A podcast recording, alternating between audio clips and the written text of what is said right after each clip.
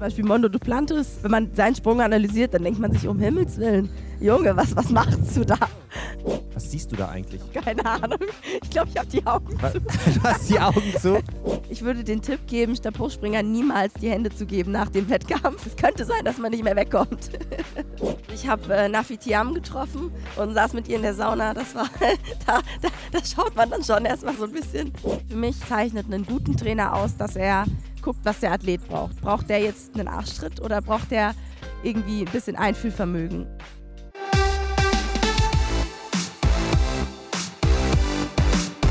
Da, da, da, da, da, da. Sportradio Deutschland im Clubmodus Sporthilfe Club der Besten. Das Zusammenkommen der besten olympischen und paralympischen Athleten des Jahres im Aldiana Club in Kalabrien. Matthias Sanden am Mikrofon. Und auch am Mikrofon ist Sarah Vogel, Hi, U20-Europameisterin im Stabhochsprung. Hi. Schön, dass ich hier sein darf. Hast du dir den Club der Besten so vorgestellt? Ja, schon. viele coole Sportler, viele coole Aktionen, viele coole Partys. bist ja hier als äh, Juniorensportlerin des Jahres vom letzten Jahr qualifiziert. Da sind die meisten älter als du. Du bist äh, um die 20, ne? Ja, ich, genau, ich bin 20. Ja, ich meine, was soll man machen, ne? Nein. Aber du hast ich dich gut eingefunden. Ja, auf jeden Fall. Und ich kann so viel lernen von diesen ganzen tollen Sportlern hier. Und ähm, man tauscht sich ja auch super viel aus. Und ähm, ich glaube, es ist super viel wert von Leuten, die schon da sind, wo man hin will, ähm, sich mit denen zu umgeben. Mit wem verstehst du dich äh, besonders gut? Ja, besonders gut habe ich mich mit Leonie Beck verstanden. Die musste jetzt äh, heute schon wieder abreisen, das ist ein bisschen schade.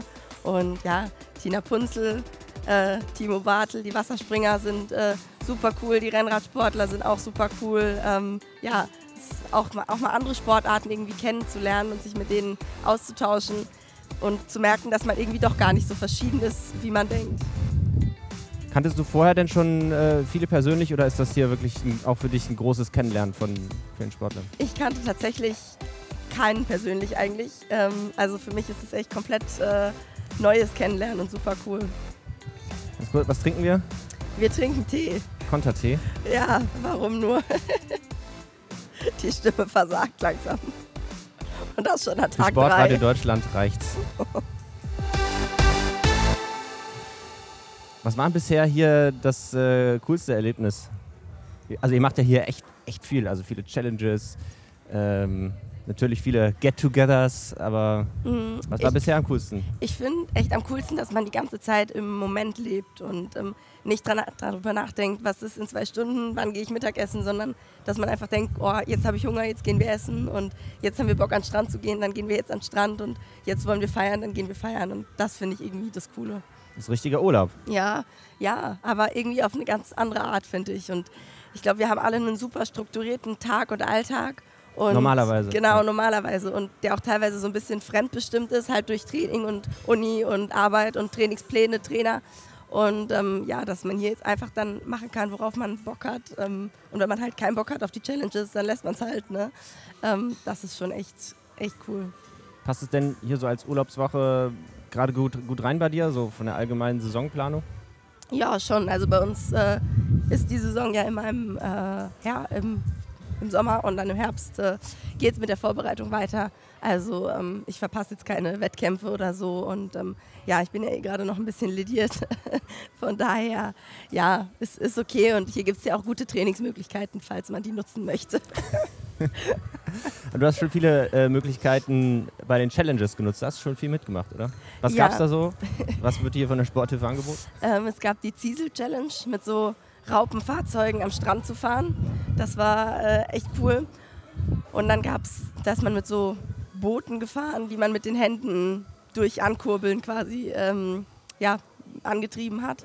Ja, es sind einfach Sachen, die man sonst nie macht, auf die man sonst nie kommt und äh, die einfach super viel Bock machen. Und ich finde es auch echt cool, dass es oder dass vieles äh, parafreundlich ist, ähm, sodass halt wirklich alle mitmachen können und ähm, nicht nur die olympischen Sportarten, sondern eben auch die, die Rollstuhlfahrer zum Beispiel oder die Sehbehinderten oder so.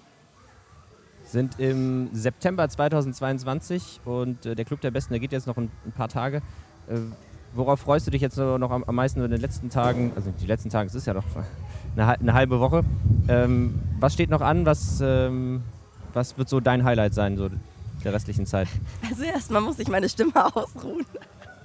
Äh, ich habe schon gesagt, heute wird mal ein Detox-Day, heute wird ein bisschen lockerer, äh, damit dann die nächsten Tage nochmal Vollgas gegeben wird. Ähm, ja, die Challenges sind cool, die Workshops sind cool. Ähm, ich freue mich auf jeden Fall nochmal ins Meer zu gehen. Äh, ich war lange nicht mehr im Urlaub, äh, jetzt Corona-bedingt und durch den Sport und ja, einfach dann doch auch mal ein bisschen zu relaxen. Wann war das letzte Mal Urlaub? Vor drei Jahren. Krass. Das, ja. Wo war das? Ähm, ich war mit meiner Familie auf Kreta. Und wann warst du das letzte Mal im Meer? Auch damals, oder? Äh, nee, das letzte Mal im Meer war ich tatsächlich am Sonntag.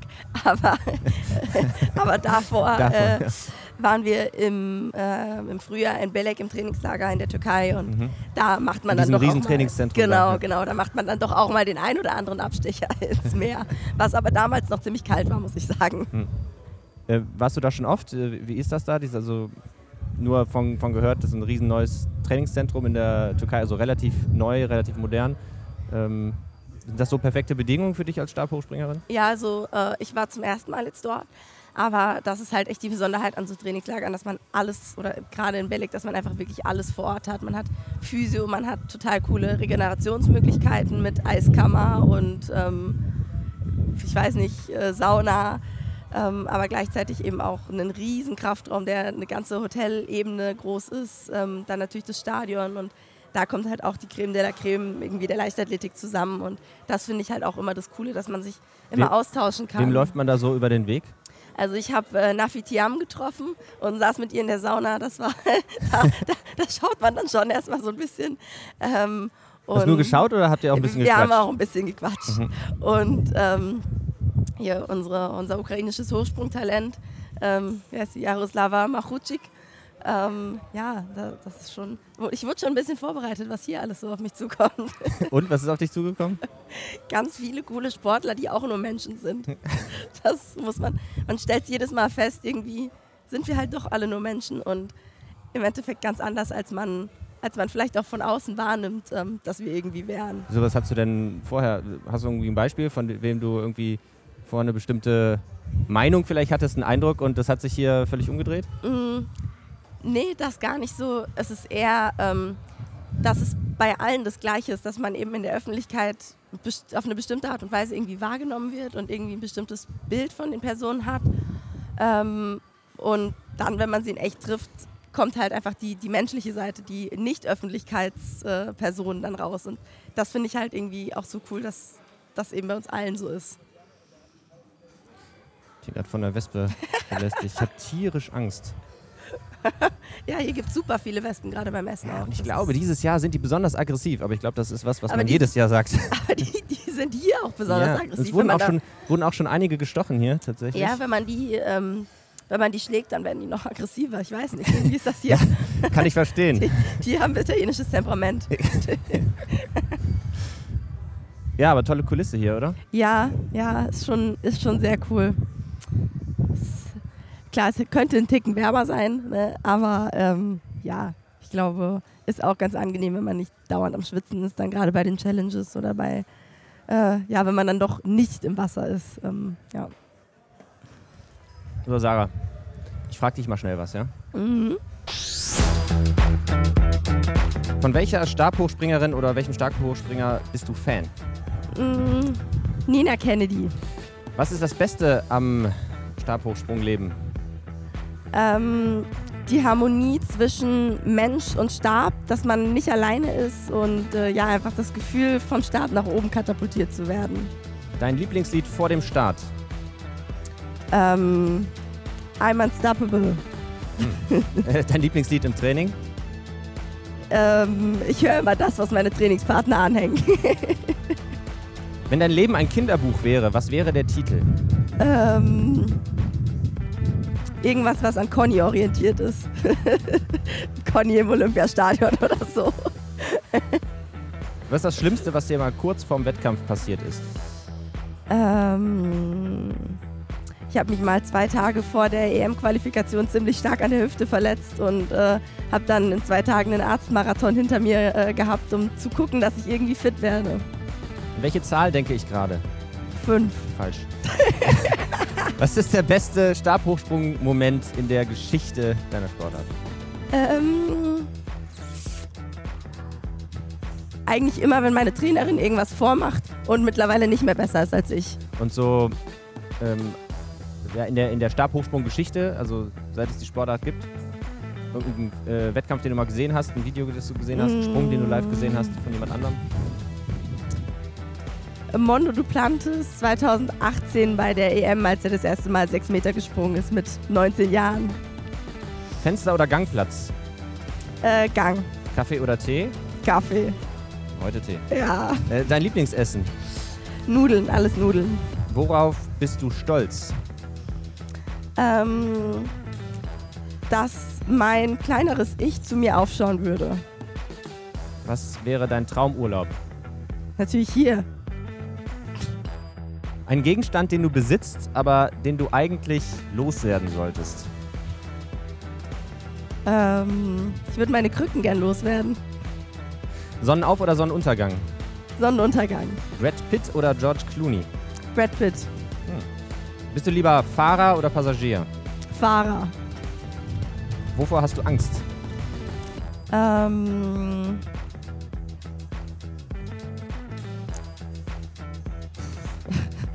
Spinnen. Sprudel oder stilles Wasser? Still. In welcher Stadt war dein erster internationaler Wettkampf? Ähm, in Gjör in Ungarn. Was sagst du dir kurz vor dem Start? Ähm, alles genauso machen wie im Training. Instagram oder TikTok? Instagram. Wen hast du schon mal nach einem Autogramm gefragt? Ähm, Sotomayor. Wenn du ein Tier wärst, dann wärst du Äh, ein Löwe. weiter. ähm, was ist deine Lieblingsjahreszeit? Äh, Frühling. Was würdest du dir selbst als 15-Jähriger raten? Mach so weiter, es wird alles gut und äh, lass dich nicht unterkriegen, wenn Leute mal nicht hinter dir stehen. Ist Müsli eigentlich eine Art Suppe? Ja, Staffel oder Einzel? Heinze.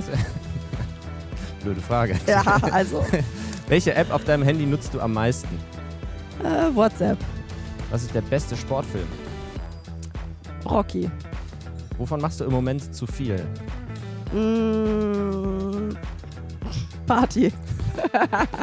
Geht das denn? Und wovon, und wovon zu wenig? Sport. und Uni. Wie spricht man deinen Namen rückwärts aus, deinen vollen Namen? Ähm, Legov Haras. Hört sich an wie ein richtiger Name. ja, Äh, Sur- Surfen oder Fallschirmsprung? Fallschirmsprung. Mit wem würdest du gerne mal was essen gehen? Ähm, Wladimir Putin. Was wolltest du als Kind werden?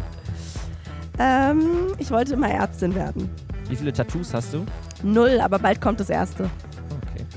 Welchen Film könntest du immer und immer wieder schauen? Äh, Schadenfreundinnen. Kenn ich gar nicht. Äh, glaubst, du an, glaubst du an Aliens? Nein, Nicht? nein. Welcher Gedanke bringt dich morgens aus dem Bett? Ähm, dass ich keine Lust mehr habe zu schlafen. Schon geschafft? Bombe. Alle durchgekriegt. Was kommt denn als Tattoo? Ähm, die Strukturformel von Adrenalin. Ah, der Klassiker. Ja, Kennst du die auswendig? Weißt du, wie die ist? C. weiß ich C nicht. Die, irgendwas? die Summenformel kenne ich nicht. Ich kenne nur die. Mit, Ach mit so, das Kreisen. Molekül. Ja. Okay, also nicht die Formel, sondern das Molekül Das, kommt genau. das. das, Das ist die Strukturformel. Das andere ist ja die Summenformel. Mhm. Ich alte Biochemikerin. Und warum das Tattoo? Bist du einfach so Ähm, ein extremer Typ? Ich glaube, das bringt meine zwei, äh, zwei Leidenschaften irgendwie gut zusammen, der Sport und äh, eben die Biochemie. Und ähm, ja, Adrenalin ist irgendwie ja, Freund und Gegner zugleich, glaube ich. Und äh, ja, muss immer in der richtigen Dosierung da sein. Wieso kann es auch mal zu viel sein? Oder? Ja, man, ähm, man überpaced halt auch relativ schnell und äh, gerade in so einer Sportart oder Disziplin wie Stabhochsprung, wo halt alles aufeinander abgestimmt sein muss ähm, und man halt im einen Moment zu viel Gas gibt, dann ähm, passen danach wieder andere Mechanismen nicht mehr zusammen ähm, und oder man, man führt Sachen einfach dann auch falsch aus, weil man es nicht mehr kontrollieren kann und äh, da muss man sein Adrenalin schon im Griff haben. Hast du da irgendwelche Tricks, wie du das ähm, wenn du merkst, okay, ein bisschen zu viel, wie du dann runterkommst? Ähm, Eine Tasse Tee oder? Eine ne Tasse Tee nicht. Ich trinke Tee eigentlich immer nur an Weihnachten. Ich weiß nicht, mein Hals, der zwingt mich jetzt irgendwie, vor allem in Italien, jetzt wo es eigentlich Land des Kaffees hier so ungefähr. Ähm, nee, für mich ist es echt tief durchatmen und ähm, man hat ja dann doch irgendwie Routinen und vor jedem Sprung, dann nimmt man sich Magnesia an die Hände, dann stellt man sich hin, dann geht man nochmal durch, was man gleich machen will und das beruhigt dann irgendwie, wenn man weiß, man hat das schon 20.000 Mal gemacht. Letztes Jahr bist du ja Junior-Sportlerin des Jahres geworden, hatten wir uns äh, ja auch getroffen. Danach ähm, wurdest du am Ellenbogen operiert. Ne? Ähm, wie ist es dir seitdem jetzt äh, ergangen? Weil du bist ja, wir liegen hier an der Seite, bist mit Krücken da. Ja, ja ähm, das letzte Jahr war extrem schwierig für mich. Ähm, genau, ich hatte erst eine Ellbogen-OP, ähm, war da drei Monate raus. Das war auch alles geplant und alles top verlaufen und war gerade wieder am fit werden. Dann habe ich ziemlich heftig ähm, eine Covid-Infektion gehabt, war da dann ähm, auch wieder, ich glaube, fünf Wochen raus und ähm, war dann gerade auch wieder am, am Anfang und dann habe ich ähm, im April ziemlich stark Schmerzen an der großen Zehe bekommen ähm, was mich jetzt schlussendlich dann auch die komplette Saison gekostet hat. Ähm, ich bin seit April kein einziges Mal mehr gesprungen, ähm, nicht mehr gelaufen. Ähm, ja, man hat versucht herauszufinden, was los war und jetzt wurde ich schlussendlich vor fünf Wochen an der Zehe operiert und ähm, Schon wieder jetzt, operiert? Ja, jetzt, jetzt geht es bergauf hoffentlich. Und war was irgendwas am Knochen oder irgendwas? Ähm, die Kapsel war kaputt. Die Kapsel war, ja, man könnte sagen, äh, abgenutzt ist vielleicht das falsche Wort, aber einfach überstrapaziert und ähm, degeneriert und ähm, alles, was kaputt war, wurde jetzt abgetragen und alles, was noch da war, wurde wieder mit dem Knochen vernäht und ja, sowas, sowas dauert halt und ist langwierig. Ähm, aber man hofft, dass ich jetzt irgendwie Anfang nächsten Jahres wieder da bin und ich hoffe sehr, dass dann nicht das nächste kommt, sondern dass es dann endlich wieder bergauf geht. Was hast du, nimmst du jetzt irgendwas in Erfahrung da, damit? Hast du jetzt was daraus gelernt? Also wenn jetzt sagst, okay, die Kapsel hat jetzt bisschen zu viel abbekommen. Ähm, musst du, willst du jetzt ein bisschen anders trainieren oder kannst du dir erklären, wie es dazu gekommen ist? Nee, wir haben keine Ahnung, woher das kommt und das ist auch, mein, mein Chirurg ist ein sehr, sehr, sehr erfahrener Arzt, gerade bei solchen Geschichten und der hat sowas noch nie gesehen und keiner weiß, woher es kommt und wieso und es kam auch ganz plötzlich vom einen auf den anderen Moment und eigentlich bei so Knorpelschäden zum Beispiel, das, das steigert sich halt langsam, der Schmerz, es wird immer schlimmer ähm, und das war wirklich vom einen auf den anderen Moment. Deswegen keine Ahnung. Ähm, aber was ich auf jeden Fall gelernt habe, ist, dass ich aktuell mir noch kein Leben ohne den Sport vorstellen kann. Und das ist ja auch irgendwie schon mal viel wert, sich wirklich darüber klar zu werden, okay, ja, ich möchte das alles da rein investieren. Also war jetzt die, die Auszeit auch für was gut? Ja, also klar, ich hätte mir immer gewünscht, dass es anders gewesen wäre. Ne? Aber ähm, es läuft halt nun mal nicht alles nach Plan und man muss das Beste draus machen. Ich habe viel an Schwächen gearbeitet, viel an Oberkörperkraft äh, dazu gewonnen, ähm, was wirklich immer eine große Schwäche von mir war und auch immer noch ist natürlich. Ähm, ja, und habe mich auch trotzdem viel mit der Stabhochsprung beschäftigt, aber aus einer Außenperspektive, vielleicht schon fast aus einer Trainerrolle. Und ähm, dann gewinnt man einfach nochmal einen ganz anderen Einblick und einen ganz anderen ähm, ein anderes Gespür dafür und eine andere Objektivität, als wenn man selbst immer da drin steckt und das kleinste Zwicken dann irgendwie spürt und äh, sich dann davon verunsichern lässt, sondern dann sieht man einfach mal, okay, und jetzt in diesem Moment ist es das Richtige, vielleicht einen Fuß nach hinten zu gehen, auch wenn man sich dann vielleicht unwohl damit fühlt. Ähm, ja, ich glaube, das hat mir schon viel gebracht, oder wir werden es sehen, ne? aber aktuell ähm, kann ich es mir vorstellen, dass es mir viel bringen wird. Also hast du ein bisschen Außenperspektive auf dich selber. Ja, bekommen. genau, genau. Wie baust du eigentlich äh, deine Form auf? Also du wirst ja jetzt wahrscheinlich mehr oder weniger von null wieder anfangen mhm. nach den äh, beiden Operationen. Hm, wie baut man eine Stabhochsprungform auf? Weil das ist ja schon sehr, eine sehr komplexe Sportart. Ne? Ja. Ähm, Was spielt da so miteinander ins Puzzle? Klar, also erstmal muss man jetzt wieder komplett gesund werden, das ist natürlich das A und O. Ähm, und sonst steuern wir viel über das Krafttraining tatsächlich. Ähm, also wir haben Techniktraining, dann haben wir äh, Krafttraining und dann haben wir so Sprint- und allgemeine Athletik-Einheiten ähm, und Touren und solche Sachen, die dann da reinfallen. Und ähm, ja, so ein, wir, wir steuern da wirklich viel über das Krafttraining, über die Gewichte, über die Wiederholungen, ähm, über die verschiedenen Kraftausdauer, Schnellkraft, Maximalkraft und so weiter. Ähm, ja, und natürlich auch, man darfst dich nicht so vorstellen, dass man sich, wenn man ins Stabhochsprungtraining kommt, dann hinstellt äh, auf, keine Ahnung, 25 Meter, sich irgendeinen Stab nimmt und dann einfach mal springt 30 Mal, sondern man macht dann natürlich auch Vorübungen und aus kleinen Anläufen, mit kleinen Stäben, mit weichen Stäben, wo man einfach dann verschiedene Technikelemente schult. Ähm, ja, und da werden jetzt erstmal diese ganzen Elemente wieder einzeln ähm, ja, erlernt, fast schon, und ähm, schlussendlich zusammengefügt.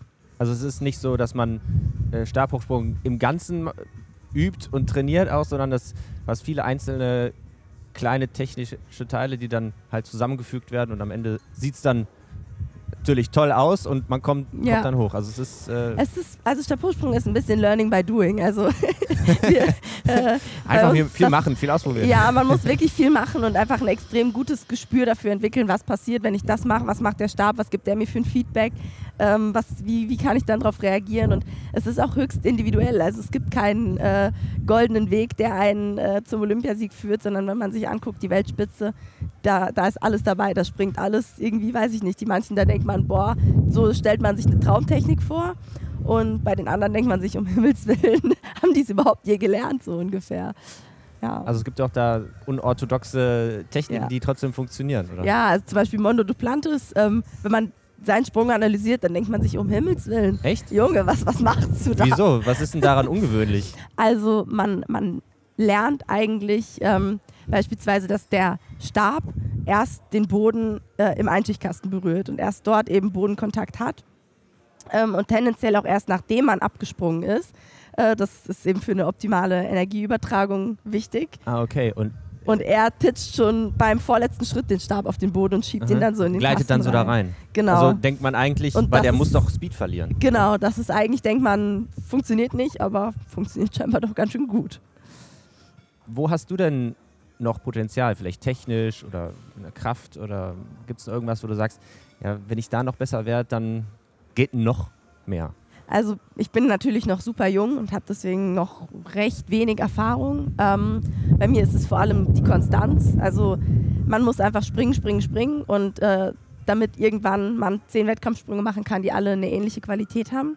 Ähm, und ja, durch die vielen Verletzungen und eben auch mein junges Alter ist da noch eine große Streuung drin. Das ist auf jeden Fall ein großes Potenzial.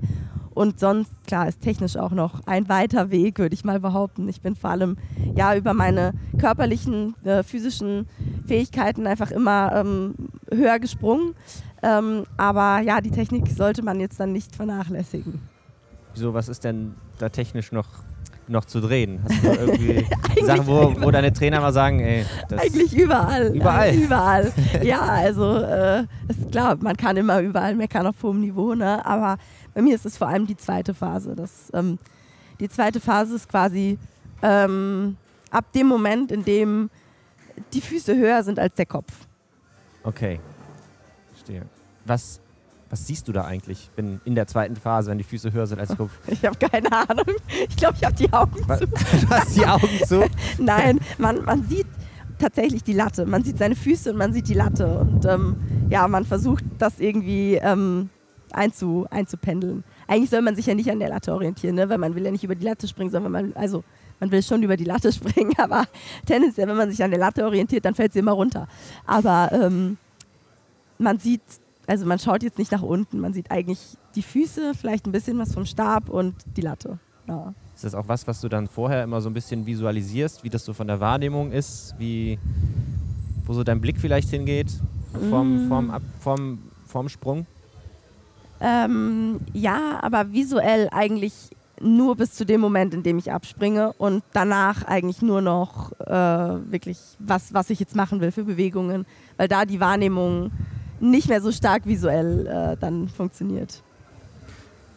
Du bist ähm, trotz allen technischen Schwächen, bist ja unheimlich erfolgreich, äh, U20-Europameisterin geworden, also irgendwas muss schon gut funktionieren. Was ist, denn deine, was ist denn so deine Stärke? Du hast eben gesagt, ja, einfach deine physischen Voraussetzungen. Aber was kannst du besonders gut und besser als andere auch? Ähm, also ich kann mich extrem gut auf den Punkt äh, fokussieren. Ich kann, ähm, ich weiß, wann der Moment ist, in dem ich einfach auch mal Party machen kann und man sich einfach gehen lassen kann und wann man sich einfach zusammenreißen muss und wann man ähm, sowohl im Training, also das ganze Jahr über, als auch dann beim Wettkampf selbst, wann es wirklich drauf ankommt, wann man alles zusammennehmen muss und da jetzt einfach drüber springen muss und man dann mal keine Ausreden geben kann. So. Ähm, das, glaube ich, ist wirklich meine größte Stärke, dass ich in dem Moment, in dem es drauf ankommt, die Höhen einfach springen kann. Wie hast du das gelernt? Ich glaube, das kann man nicht lernen. das ist einfach so das, in dir drin, oder? Ja, ich glaube, das ist was, was einfach alle haben müssen. Das ist auch nichts, was mich, glaube ich, davon abhebt, von den wirklich Top-Athleten, weil um wirklich top zu sein, muss man diese Fähigkeit haben. Und das ist so ein bisschen wie natürliche Selektion. Wenn man wenn es nicht schafft, am Top-Höhepunkt seine Leistung abzurufen, dann muss man sich wirklich Gedanken machen. Fressen oder gefressen werden. Ja, ja, ja. Also, wir haben über deine Stärken, äh, über deine äh, Potenziale gesprochen. Und ich hätte jetzt gern mal einen Tipp von dir. Manchmal braucht es nur den richtigen Tipp. Den Profi-Tipp. Heute Sarah Vogel, U20 Europameisterin im Stabhochsprung. Sarah, wie gelingt mir der perfekte Anlauf? Das wüsste ich auch gerne. ähm, machen, machen, machen und ähm, nicht zu schnell an der Anlage machen, sondern äh, erstmal viel nebenan, weil äh, da kann man es besser lernen. Du hast Stabhochsprung als deine Sportart irgendwann wahrscheinlich auch mal ausgewählt. Wie finde ich raus, welche Disziplin in der Leichtathletik die richtige für mich ist? Ähm, ich glaube, man muss drauf hören, wofür das Herz einfach schlägt, äh, weil das ist immer das Wichtigste, dass die Leidenschaft da ist und dass man einfach Bock drauf hat, äh, sich da jeden Tag für zu quälen. Ähm, ja, und sonst natürlich auch ein bisschen einfach, wo die Begabung hinfällt. Ne? Äh, als Kind macht man, macht man schon, sollte man äh, zumindest eine sehr breite Schulung haben, alles mal ausprobieren und dann merkt man eigentlich mit 13, 14, 15 recht schnell, wo die Reise hingeht. Ich habe Angst vor dem Sprung. Ich habe wirklich Angst. Hast du da einen Tipp? Ähm man muss sich genau vor Augen führen, wovor man wirklich Angst hat, ähm, welche, welcher Moment, welche Phase es ist ähm, und warum man davor Angst hat. Also wirklich den Gefühlen ganz tief auf den Grund gehen und ganz ehrlich zu sich selbst auch sein. Ähm, sich im Notfall Hilfe suchen, mit den Trainern drüber sprechen oder mit Sportpsychologen, gibt es ja ganz viele tolle mittlerweile. Ähm, ja, und was mir auch hilft, ähm, ich finde beispielsweise den Moment, in dem man wirklich abspringt und zum ersten Mal äh, am Start dann ist, ähm, ja, überwältigend ähm, und dass man sich nicht so sehr auf diesen Moment fokussiert, ich muss jetzt abspringen, sondern ähm, auf das, was danach kommt, das, was sich dann wieder schöner anfühlt. Cool, hat eine Menge gelernt. Danke.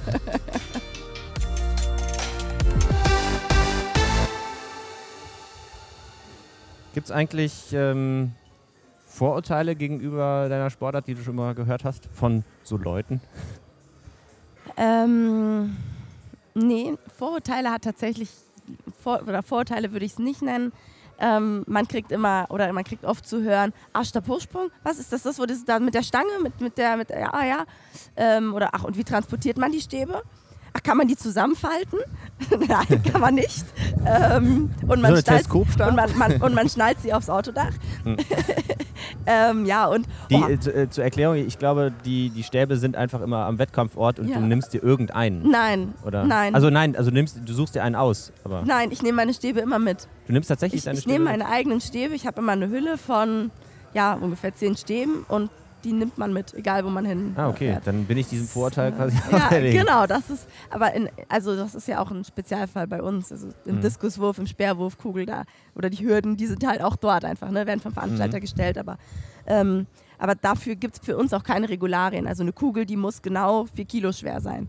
Aber wir, wir dürfen springen, womit wir wollen im Echt? Endeffekt. Ja, also klar, es gibt schon ein paar Beschränkungen. Man darf zum Beispiel nicht dran hochklettern oder sich irgendwelche Einkerbungen reinmachen, dass man nicht abrutscht.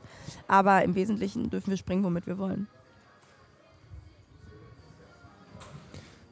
Ihr dürft springen, womit ihr wollt. Was gibt es denn da für Tricks, die man die machen kann beim Stab? Also so ein bisschen Tuning, vielleicht vom Material, vielleicht mit äh, Tape oder mit Kleber oder was, mhm. was ist? Da sind da so Sachen, die für dich gut funktionieren oder also, was du vielleicht mal austesten möchtest. Es gibt natürlich verschiedene Materialien, aus denen Stäbe sein können und ähm, ja, da scheiden sich so ein bisschen die Geister. Das ist auch einfach abhängig vom, vom Sprungtyp, abhängig davon, wie man es gelernt hat, ähm, was für ein Material einem besser liegt. Ähm, genau, und dann gibt es dann natürlich die verschiedenen Marken und so weiter. Ähm, gibt auch ganz verschiedene Sprungstile irgendwie, woran man es halt anpassen muss. Ähm, ja, und dann der Griff, das ist unser, unsere Achillesferse. Ähm, ja, wir tapen das halt eigentlich mit so normalem Physiotape, so, so Leukotape. Ähm, ja, wird das geklebt. Und ähm, dann muss man halt gucken, dass man nicht abrutscht. Ne? Also äh, viele benutzen Magnesia. Ich springe nur mit Magnesia und versuche das auch beizubehalten, solange wie es geht. das ist das, was man auch im Klettern genau, äh, benutzt. Das, das weiße Pulver, mhm. genau. Und ähm, ja, dann gibt es noch diverse Arten von Kleber, die man da sich an die Hände schmieren kann. Also ich würde den Tipp geben, Stabhochspringer niemals die Hände zu geben nach dem Wettkampf. Zumindest Wieso? nicht Was die da alles rechte dran? Hand. Da könnt, da, es könnte sein, dass man nicht mehr wegkommt.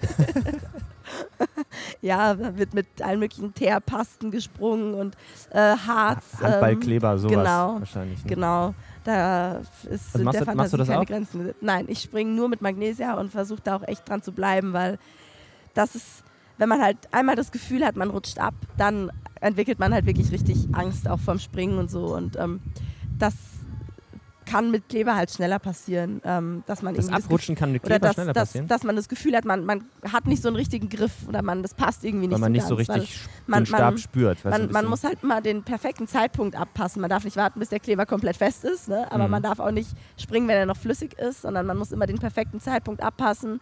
Und ähm, für mich ist es dann halt auch, ich konzentriere mich dann zu sehr, was, was mache ich jetzt hier mit meiner Hand eigentlich, als auf, was, Mhm. was will ich jetzt hier gleich mit meinem ganzen Körper machen. zu viele Nebengedanken dann. Genau, genau.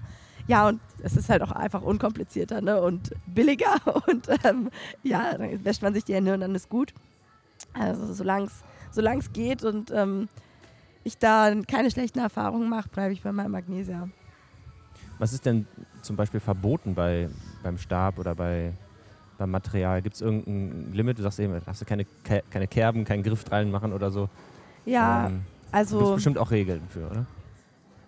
gibt's bestimmt, aber Du hast die noch nicht ausgereizt. ich, ich äh, bin da noch nicht im Graubereich unterwegs Mhm. gewesen. Nee. Also man darf zum Beispiel nur eine Schicht Tape übereinander wickeln und keine Ah, okay. mehreren, ähm, damit man sich eben keine Einkerbungen bauen kann. Ähm, man darf nicht klettern, also man muss, wenn man losgelaufen ist, den Griff muss man dann auch behalten. Man darf nicht man darf umgreifen nicht beim umgreifen, Laufen. genau, beim Laufen oder auch wenn man dann dranhängt. Ne? Man darf nicht einfach dann irgendwie dran hochklettern.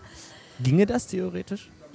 Ich weiß nicht. Also, es muss ja irgendwie, äh, die Regel gibt es ja wahrscheinlich, weil das jemand mal gemacht hat, oder? Ja, also ich glaube jetzt mit diesen modernen Stäben, die wir jetzt haben, funktioniert das nicht so, ähm, weil die biegen sich ja dann auch. Aber äh, früher, als es noch nicht so gang und gäbe war, dass sich die Stäbe so fest gebogen haben. Ja. Wir waren eben bei äh, Vorurteilen gegenüber dem Stabhochsprung. Hast du denn irgendwelche Vorurteile gegen andere Sportler oder Sportarten? oder vielleicht sogar hast du hier jemanden getroffen, der ein Vorurteil, das du hattest, widerlegt hat? Ähm, Zum Beispiel ein Vorurteil über Schwimmen. also man hat immer so ein bisschen die Vorurteile, dass die Ausdauersportler irgendwie, weiß ich nicht, ein bisschen langweilig sind oder nichts anderes in ihrem Leben halt haben, außer, außer das und so mit Ernährung dann super äh, drauf achten und so. Gibt's alles mit Sicherheit, ne? Gibt ja auch, ist ja nicht alles schwarz und weiß, aber ähm, ja, dass es da auch nicht so ist, ne? Und dass die auch keinen Bock haben, sich jeden Tag so zu quälen. Ähm, da, ja, das habe ich auch nie verstanden, warum man, warum man sich freiwillig stundenlang in so ein Schwimmbad äh, und dann da Bahn auf und ab oder äh, weiß ich nicht, da Kilometer schrubbt auf dem Rad. Äh, ja. Also ich fand das immer so meditativ so ein bisschen. Ne? Also wenn du lange Trainingseinheiten, ja, du lachst, aber wenn du so lange Trainingseinheiten hast, vor allem im Wasser, da kann man auch schon echt den meditativen Klar, man Sinn. Ja, man, man, man, muss sich, man muss sich natürlich konzentrieren, aber das ist auch schön, wenn man dann, sag ich mal, nur das Wasser hört und seine Atmung. ja, Aber sowas, bestimmt. sowas hast du gar nicht, oder? Nee, sowas habe ich gar nicht. Das.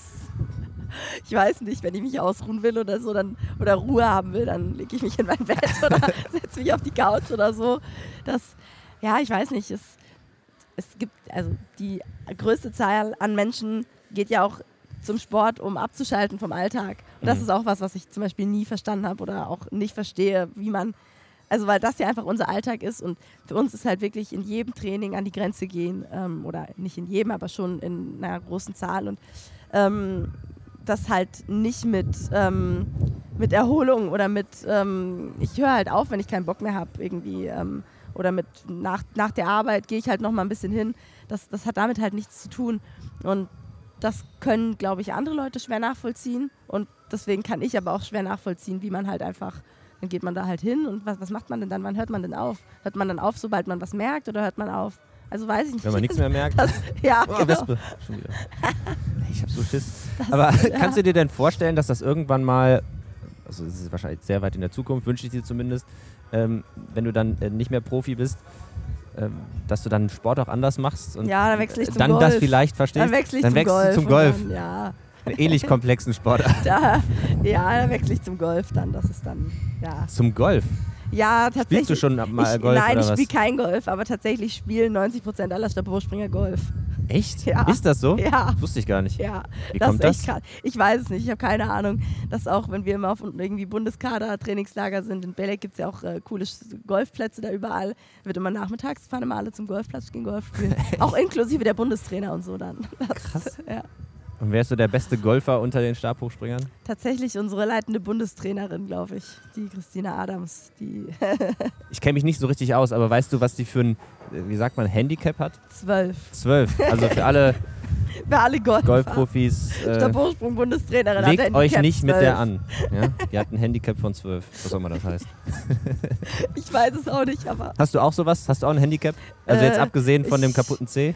äh, meine Stimme, aber sonst habe ich Nein, keine. nein, ich meine nee, ich habe Golf. hab noch nie Golf gespielt. Ach so. Nee, nee, ich, Ach, äh, das kommt erst. das ich kommt dachte, du erst bist. nach- das kommt ich dachte, du wärst der schon, Karriere, schon na. voll drin. Das kommt erst nach der Karriere. Ja, Oder okay. weiß ich nicht, vielleicht dann zum Ende hin, wenn man keinen Bock mehr hat. Du sagst, die Ausdauersportler, die nehmen die Ernährung so ernst und äh, sind immer sehr penibel. Was sagst du denn? ja, wie ist das? Wie ist das, wie ist das bei dir? Hast du, äh, äh, wie gehst du das an? Bist du da penibel und hast du so ein paar Trends der letzten Jahre mitgemacht, äh, ernährungsmäßig? Ähm, naja, es kommt drauf an, ne? Also hier jetzt, dann setzt man sich halt schon mal mit dem Croissant und dem Nutella ans Frühstück, ne? Ähm, Jeden aber Tag. natürlich. Aber äh, klar, gerade wenn es dann, wenn es dann wieder wirklich um die ernsthafte Vorbereitung geht oder gerade in der Saison, ähm, ich meine, man muss sich überlegen. Dann lässt du das Croissant weg und nimmst Da- nur Nutella. Ganz genau. nee, man muss sich halt echt immer überlegen. Ähm, das Einzige, was man reinschiebt, ist halt das Essen. Ne? Und Mhm. man verlangt dem Körper so viel ab. Und das Einzige, womit man das kompensieren kann, ist Essen. Und ähm, da muss man sich schon dann irgendwie genau überlegen. Und ähm, gerade bei Sportarten, wo halt auch sowas wie Gewicht ähm, zum Beispiel ein großes Thema ist, wie jetzt bei uns, ähm, muss man dann natürlich schon einfach gucken, dass man einerseits dem Körper alles gibt, was er braucht. Ähm, ja auch an Spurenelementen zum Beispiel, Nahrungsergänzungsmittel ist da ja auch ein Riesenthema. Ähm, ja, und andererseits aber dann wirklich halt auch guckt, dass man in einem gewissen Rahmen bleibt. Ja, ich ähm, bin zum Beispiel bei Süßigkeiten ähm, oder Alkohol, das, ist, das sind so Sachen, die halt einfach in der Saison nichts verloren haben für mich. Ähm, ja, aber ich, ich weiß nicht, ich finde, Essen ist halt auch immer noch zum Genießen da und ähm, will mich da auch nicht so sehr verrückt machen, weil ähm, ja, so diese ganzen ich weiß nicht, ja, Essstörungen und so weiter, das sind halt echt Sachen, das, das muss halt nicht sein. Das, ähm, ja. Du sagst, äh, Gewicht ist in deiner Sportart wichtig, aber da gibt es ja wahrscheinlich, also kann man sich wahrscheinlich einfach erklären, man wiegt weniger, man fliegt dann vielleicht leichter, ja, springt das Kraft-Last-Verhältnis muss einfach gut sein. Ja, aber genau, wie ist das, wo ist der Sweet Spot? Weil du kannst ja auch nicht zu, ähm, zu schmal sein, sag ich mal, zu leicht, weil dann hast du keine Kraft mehr, oder? Ja. Ist das ähm, was, was du auch mit den Trainern oft viel diskutierst? So, wo muss ich eigentlich hin? Mm, nee, das ist eigentlich recht klar. Ähm, also bei den Läuferinnen ist es ja zum Beispiel so, oder auch bei den Läufern, ähm, da ist dünn, dünn, dünn und ähm, ja, je weniger ich habe, umso weniger muss ich mit rumtragen. Aber bei uns ist es ja schon so, dass wir halt haupt, also dass wir auch viel muskelbepackt einfach sind ähm, und dadurch erkennt man auch nicht, wie dünn wir teilweise sind oder wie niedrig der Körperfettanteil teilweise ist, weil ähm, natürlich einfach Muskeln da sind und ähm, man nicht so nicht so aussieht wie die Läufer. Also ich will jetzt nicht, oder auch, keine Ahnung, bei den Sprintern oder so, ähm, haben bestimmt Leute einen ähnlichen Körperfettanteil wie die Läuferinnen, aber da sieht es halt keiner, weil die halt einfach, oh geil, die haben halt ein Sixpack äh, und da irgendwie äh, schöne Oberschenkel, ne? Ähm, ja, das ist einfach was, das gehört einfach dazu, glaube ich. Das, ähm, das, das hinterfragt man auch irgendwie nicht äh, und entwickelt da auch so seine eigenen Schönheitsideale, glaube ich. Echt? Gibt es da so ein, Auch in der, in der, der Szene deiner Sportart gibt es da irgendwie so ein Schönheitsideal? Oder, oder? Ja, also ähm, ich weiß nicht, ich, ich empfinde es zum Beispiel als schöner, wenn man irgendwie einen definierteren Körper hat, als einfach nur schlank zu sein. Mhm. So. Ähm, und also ich kann mir vorstellen, dass es vielen ähm, Sportlern, Sportlern so äh, geht, ja. ja, ja, ja. Ja, dass man sich auch, wenn man, wenn man zum Beispiel sich dann nur in der Sportszene auffällt, oder hier zum Beispiel, ähm, du hast ja nur Das- Top-Körper. Ne? Ja, das, ja, ja. Dass man sich auch ein bisschen so. dran gewöhnt. Das, ja, es, es ist wirklich so. Ich war äh, vor ein paar Wochen äh, mit meiner Mutter in der Therme und ich bin wirklich fast umgefallen, wie die Leute da aussehen. Also klar, ich meine, in so einer Therme, da ist dann halt vielleicht auch die andere Seite der Bevölkerung vermehrt äh, im Vergleich zu hier jetzt. Ähm, Also andere Seite, die, nicht die- Profisportler. Ja. Genau, ähm, wo dann, ja, die, die dann den Durchschnittskörperfettanteil der Bevölkerung nach oben ziehen. Ähm, aber das war wirklich, da ist einem dann echt bewusst geworden, in was für einer Welt man eigentlich selbst ist die ganze Zeit. Das schon. Geht dir da so durch den Kopf dann? Also wenn du so das große Ganze dann so mal der Sportgesellschaft so dir durch den Kopf gehen lässt? Ähm, also klar, jeder wie er möchte und jeder wie er es schön findet, so, ne? Oder wie er sich wohlfühlt. Ähm, aber ich für mich ähm, finde meinen Weg eigentlich äh, am besten und ich habe jetzt auch nicht vor, wenn ich irgendwann mal aufhören sollte, irgendwann wird der Zeitpunkt kommen, ne? wenn irgendwann die Karriere zu Ende ist, dann äh, werde ich definitiv auch nicht zu irgendeinem adipösen, keine Ahnung, äh, der dann da, weiß nicht, sich die Wampe vollschlägt. Das ist dann schon irgendwie zu tief drin. Ich meine, sind ja auch gesundheitliche Aspekte, mal ganz davon abgesehen. Ne?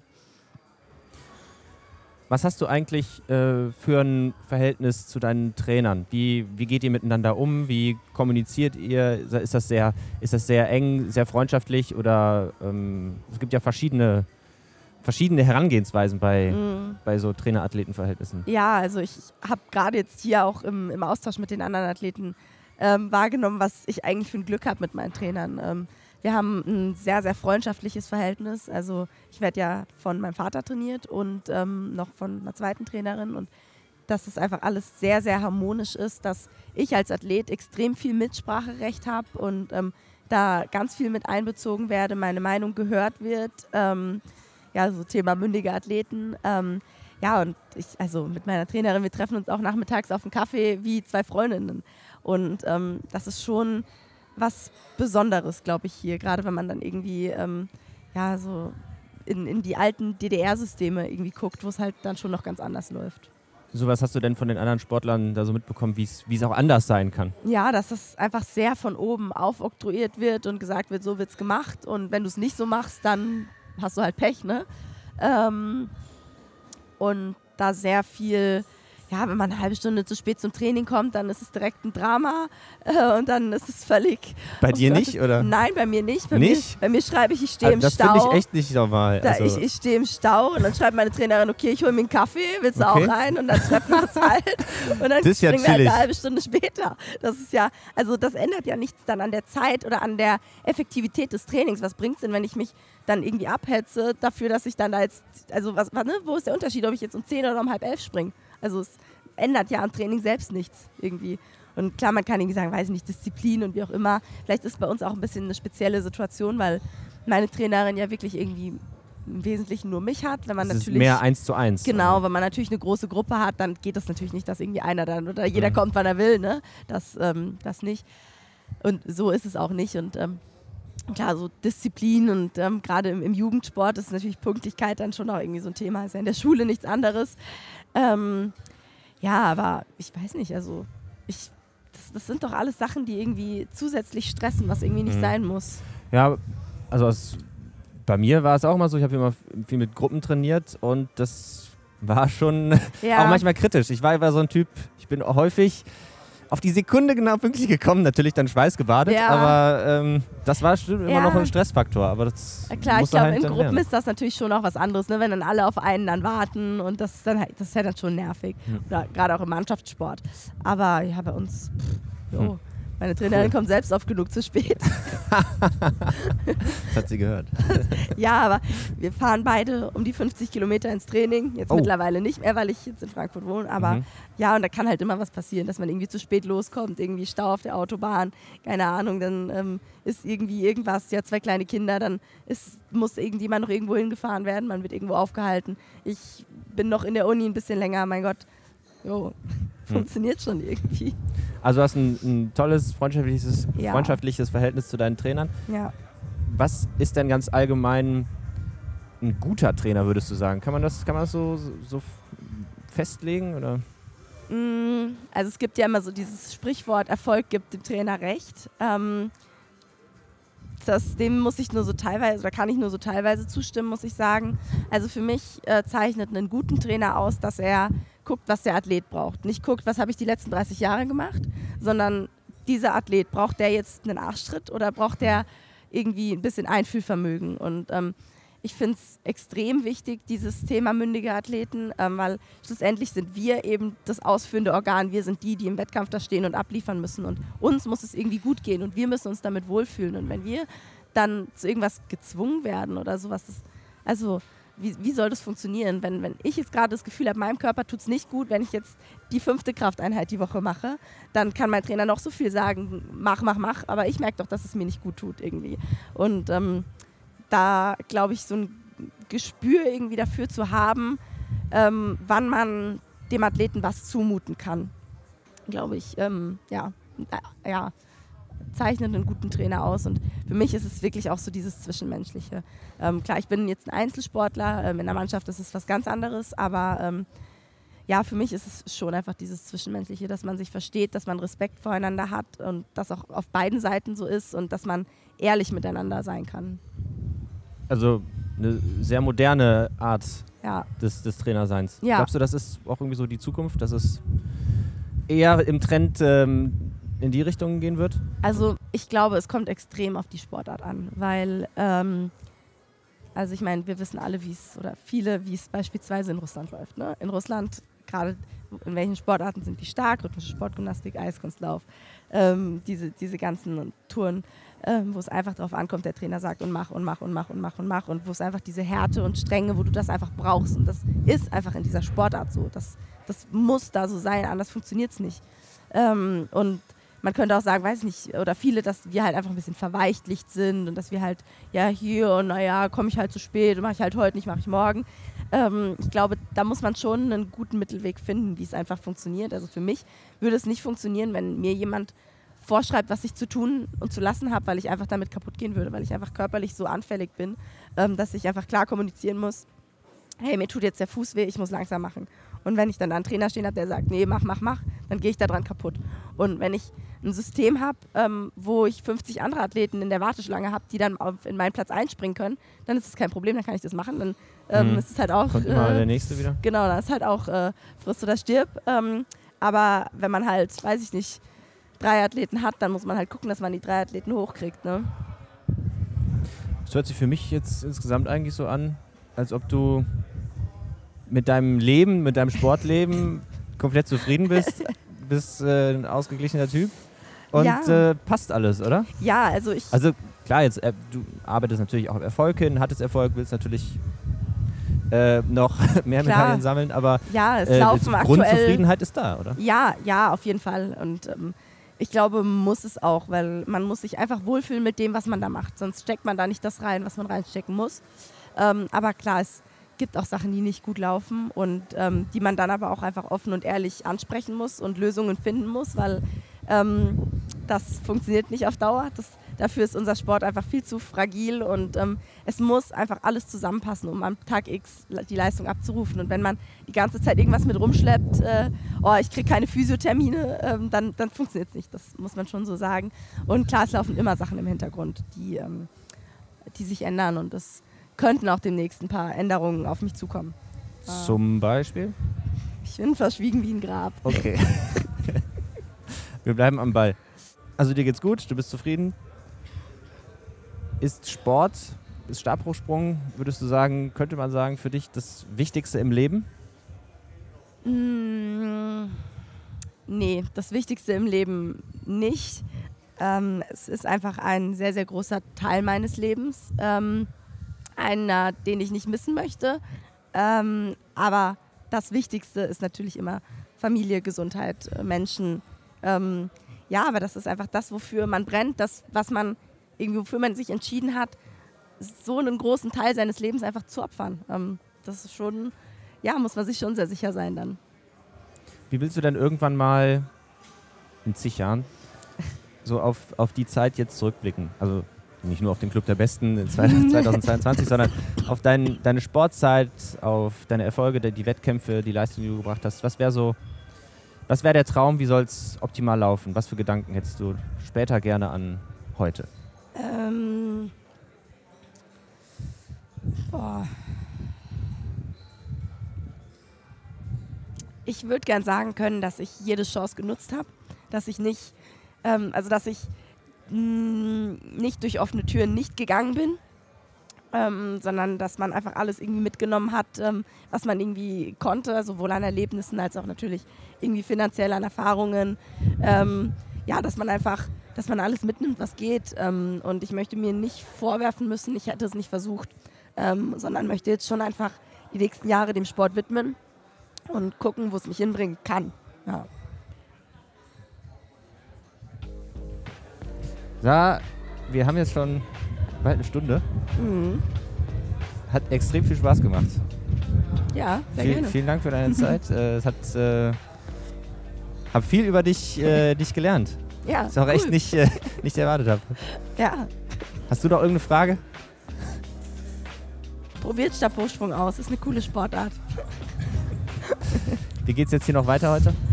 Äh, mal gucken, gleich gibt es irgendeine Challenge und äh, Kartfahren, glaube ich. ne? Kartfahren, Kartfahren, genau. Muss ich mal gucken, ob das parafreundlich ist oder ob man da mit dem rechten Fuß Gas geben muss. Äh, dann kann ich leider nicht mitmachen.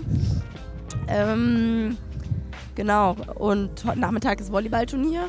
Da werde ich Cheerleader sein, meine Stimme weiter schon. ähm, ja, und mal gucken, mal gucken. Vielleicht noch ein bisschen Strand, ein bisschen Uni, nicht. Äh, ja, mal gucken. Wünsche ich dir noch mal ein paar coole Tage, gute Erholung äh, für den C und äh, ja, danke schön. hältst du auf dem Laufenden, was noch so an Überraschungen äh, demnächst passiert. Und Wer weiß. vielleicht sehen wir uns ja nächstes Jahr hier beim Club der Besten der deutschen Sporthilfe wieder. Ich wäre geil, aber ich glaube, das dauert noch zwei, drei Jahre. Gute Erholung für die Stimme. Ich, ich gebe Ja. dir mal ein bisschen, ich schicke ein bisschen mir ein Tee bisschen- ein. bisschen Ja. Tee Was ist das eigentlich für ein Tee? Ich habe keine Ahnung, habe ich vom Frühstück. Äh, ich, ist, weiß nicht. Steht gar nichts drauf. das, das war irgendwas. Das war eine rote Packung, aber Aufgebrühtes Gestrüpp. ich, ich weiß nicht, ja. Dankeschön. Ja. Stößt man, nee, stößt nicht an. Ne? Vor allem nicht mit so. Muss hier den Das sind Kaffeetassen. Kaffeetassen. Ja, das In Italien gibt es keine Teetassen. Nee. Sarah Vogel, Europameisterin. Im, Im Tee trinken. Im Tee trinken. Stabhochsprung natürlich. Vielen Dank äh, fürs Zuhören, fürs Zuschauen, wenn ihr es soweit geschafft habt. ich hoffe doch. Bis die Tage. Bis die Tage.